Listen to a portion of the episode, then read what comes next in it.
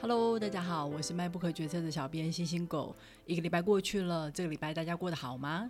我们在第十三集的时候介绍了以车臣内战为背景的小说《生命如不朽繁星》，大家都还蛮喜欢的。而且发现，原来相较于欧美文化，我们一直都对俄国这块土地感到有点陌生。在二零一五年的时候，有一个白俄罗斯的作家斯维拉娜亚利塞维奇拿到了诺贝尔文学奖。一时之间，大家都在打听：哎，这个作家是谁啊？市面上有他的作品吗？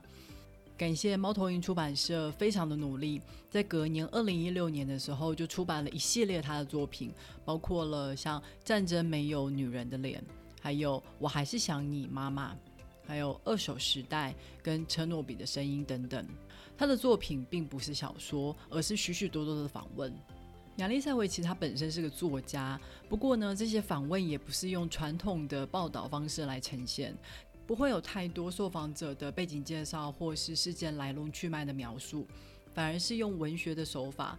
让受访者用独白的方式来说出自己的故事跟心情，我在看的时候就可以有很多自己的想象。我也喜欢这样的叙事方式，所以陆陆续续的把他的作品都看完了。我非常惊讶于对于苏联的历史的陌生，不知道大家是不是也是跟我一样哦？例如说关于第二次世界大战的历史，大家可能都知道惨绝人寰的呃犹太人集中营，或是说广岛跟长崎被投下的两颗原子弹。也可能略略知道，原本在欧洲战无不胜、无往不利的纳粹，就是在攻打苏联的时候拿到了第一个败仗。但是你知道苏联是用了多么惨痛的代价才获得这个胜利吗？那时候德军总共包围了列宁格勒，也就是现在的圣彼得堡，将近九百天。德军在一开始就已经切断了水电还有粮食的供应，所以导致整个列宁格勒城市就陷入了大饥荒，有上百万人被饿死或是冻死。你想想，该在冰天雪地里面完全没有暖气，还要每天躲避德军的空袭跟炮击，每个人都在想办法填饱肚子，所有的植物动物都被吃光，包括鸟、老鼠、昆虫。甚至最后还出现了人吃人的状况，但是列宁格勒的居民就是不投降，就仿佛投降这两个字完全不在他们的字典里面。反倒是最后德军承受不了这种残酷的天气还有人员的损耗，不得不宣布放弃，最后撤退。这些关于战争的经验，亚历塞维奇在《战争没有女人的脸》跟我还是想你妈妈这两本书都有很深刻的描述，很推荐大家去看看。不过啊，这块土地的人民所承受的苦难远远不止于这一场惨烈的围城战。从苏联的十月革命之后，因为很多人没有办法接受自己毕生的财产在一瞬之间就被收归国有，出来抗争，所以整个国家就陷入了数年的内战。好不容易内战结束了，史达林为了巩固自己的政权，开始了一段红色恐怖时期，上百万人被送到集中营，被送到天寒地冻的西伯利亚。紧接着就是第二次世界大战，又是上百万人失去自己的性命。二战结束是美苏冷战，人民时时刻刻被教育要提防一触即发的核战，但是他们没有料到，迎来的却是人类史上最严重的核灾——车诺比核电厂事故。这场事故相当于四百颗美国投放在广岛的原子弹。不过，因为这个事故发生在冷战时期，很多的资讯都不透明。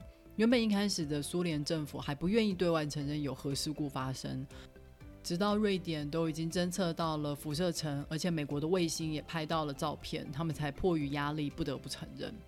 去年的时候，HBO 推出了五集的迷你影集《核爆家园》，试着重新还原了这起事故。影集非常的好看。今天就想要搭配这个影集，再介绍亚历塞维奇所写的《车诺比的声音》影集跟书一起看，就会对这个事故有更全面的了解跟想象。好啦，那就让我们进入正题吧。影集的一开始就是爆炸发生，消防员急急忙忙的赶去现场救火，他们只知道有大火，但是还不知道严重性。那时候满地都是核电厂反应炉爆炸之后破碎的石墨碎片，具有超强的辐射性。其中一个消防员不明所以拿起了其中一块碎片，结果马上他的手套就被融化，而且严重的灼伤。这个时候，操控室里面的工程师都还没有从震惊里面恢复，每个人都在面面相觑。虽然荧幕上的每一个警示灯都亮了，但是他们还是不敢相信到底发生了什么事。反应炉是不可能爆炸的。总工程师斥责下属不要胡言乱语，立刻去现场探个究竟，但是自己却默默溜走，因为其实他有瞥见地上石墨的闪光。他溜到了安全室去通知厂长。爆炸发生几个小时之后，终于所有的主管机关还有厂长、总工程师聚在一起讨论对策。这个时候，厂长还在粉饰太平，宣称只是火灾发生而已，一切都在掌握当中。但是有人反驳，街上已经看到有人出现辐射灼伤的反应，绝对不可能只是火灾而已，必须得尽早疏散民众才可以。莫斯科的高层也接获了通知。一开始大家都以为，就像厂长所说的是发生火灾而已。现场只有量出三点六伦琴的辐射线，应该不是什么严重的事故才对。但是其中一位核物理学家列加索夫鼓起勇气指出，从报告看起来，现场疑似有石墨的碎片，而石墨只会存在在反应炉的内部。虽然所有人都不相信反应炉会爆炸，但是事关重大。所以能源部长就同意跟列加索夫一起前往车诺比亲眼确认一下。结果他们发现，厂长之所以大言不惭的宣称只有三点六伦琴的辐射线，那是因为现场测量仪的最大值就是三点六伦琴。当他们拿出更精确的测量仪测量之后，发现辐射线早已破了一万五千伦琴。所有人都明白，这是一场世界级的灾难了。救灾的第一步当然是灭火。现在已知反应炉爆炸，那就不能再用水灭火了，因为这些带着超高辐射线的水会严重的污染当地的水源。列加索夫建议要用砂石把火覆盖。每一架直升机载着所能承载的最大重量砂石，飞到核电厂的上方投放。不过得非常小心的控制距离，因为辐射会破坏直升机的电子仪器。如果太过靠近的话，直升机就会坠落。这个方法还有一个致命的问题，就是现场有上千吨、高达一千两百度的石墨跟炉芯的碎片，它们的热度足以融化水泥的厂房，一路到达下方积水的地下室。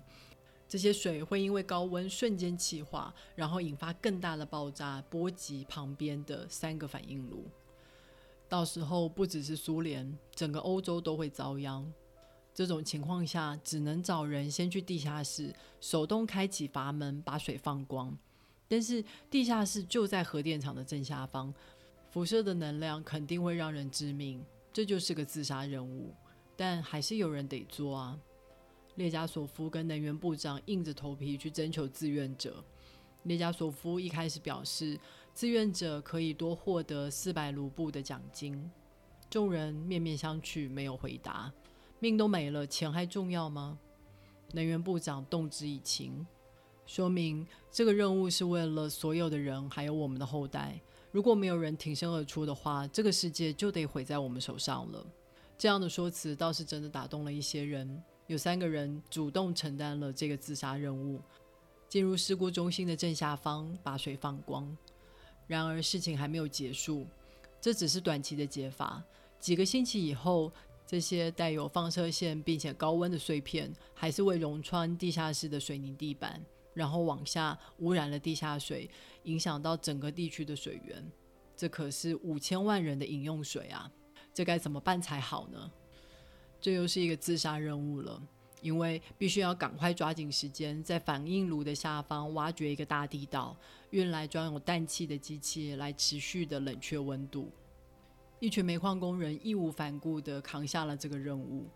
在影集里面，煤矿工人的主管跟衣冠楚楚的煤矿部长说：“不用再说谎话来诓骗我们，该做的我们就会去做。”他们接下这个任务不是为了长官的命令，而是为了那些他们从未谋面，而且可能以后也没有机会再见到的同胞们。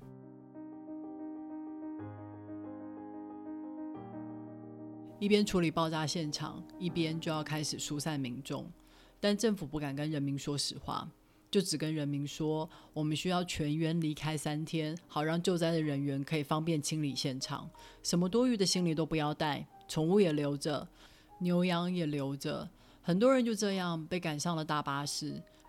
他们留了纸条给救灾人员，恳求他们好好照顾留下来的宠物，不要破坏家里，因为他们很快就回来。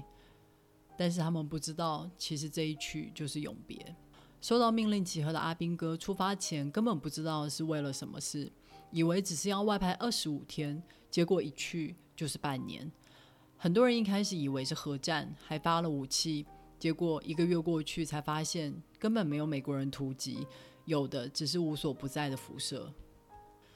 政府有发基本的口罩跟防护面具给阿兵哥，但那些帮忙阿兵哥洗衣服的阿妈，他们什么防护面具都没有，每天就徒手的洗着那些具有高度辐射污染的衣服。他们舍不得这些跟自己孙子年龄相仿的年轻人被派来这里救灾，总是叮咛他们：“你们要睡饱啊。”你们未来的日子还很长，要好好的保重身体哦。一个受访的阿兵哥想起这些阿妈，还是觉得很难过。还有很多人被派来挖土，他们要把受污染的表层土壤挖起来，然后让车子载到掩埋场。每天的工作就是一直挖，一直挖。同时间，反应炉还是暴露在外，没有办法处理。脸永远都是灰扑扑的，有辐射层，也有砂石，分也分不清楚。容易吸收辐射的金属铲子，虽然也会掩埋起来，但是大家都知道，时不时就会有人把这些掩埋的器具给挖出来，拿到外地去卖掉换钱。还有一些人负责捡拾爆炸四散的反应炉石墨碎片，电子操控的机器根本靠近不了这些碎片，只要一靠近，电子设备就会被辐射给破坏，所以只能靠人工来收集。很多人回到营中，就是不停的灌伏特加，因为据说酒可以减轻辐射的影响。而且不喝醉的话，要怎么面对明天呢？虽然管制区禁止人员的出入，但是这些被废弃的村庄还是一点一点的被搬空了。只要贿赂看守的人，就可以进来一车一车的搬走缝纫机、衣服、脚踏车、沙发、地毯。最后，甚至连房子的砖瓦、铁条都被拆下来，卖到外地去盖房子。还有人回来给家里的田翻土、收成牧牛。阿兵哥无奈的跟老先生说：“这些植物就算收成了，也不能吃啊。”那没办法，这就是秋天要做的事啊。老先生这样回答。这些老人好不容易在之前的战争幸存了下来。总算可以开始平静的过日子的时候，爆炸又发生了。就算随身带着放射剂的梁真又如何呢？梁真到哪里都叫啊，在田里也叫，洗衣服的时候也叫，煮饭做菜的时候也叫。以前战争的时候没有东西吃，可以喝树枝、吃野果果腹。人很可怕，只因为不同的种族，连婴儿都杀。以前的好同事转身就举发你，只有自然永远是中立的，不会背叛任何人。但是现在的情况却是，果子也没办法吃，水也不能喝，连自然都遗弃我们了，这样还怎么活下去呢？这时候也只能向神祈祷，请赐予我们承受苦难的力量吧。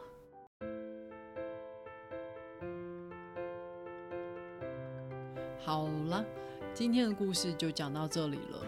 下个礼拜我们再继续把剩下的故事给讲完，好好了解一下这场世纪的核灾究竟是怎么发生的，也会继续摘录书中访问的片段。大家下个礼拜要准时收听哦。那我们就下个礼拜再会喽，拜。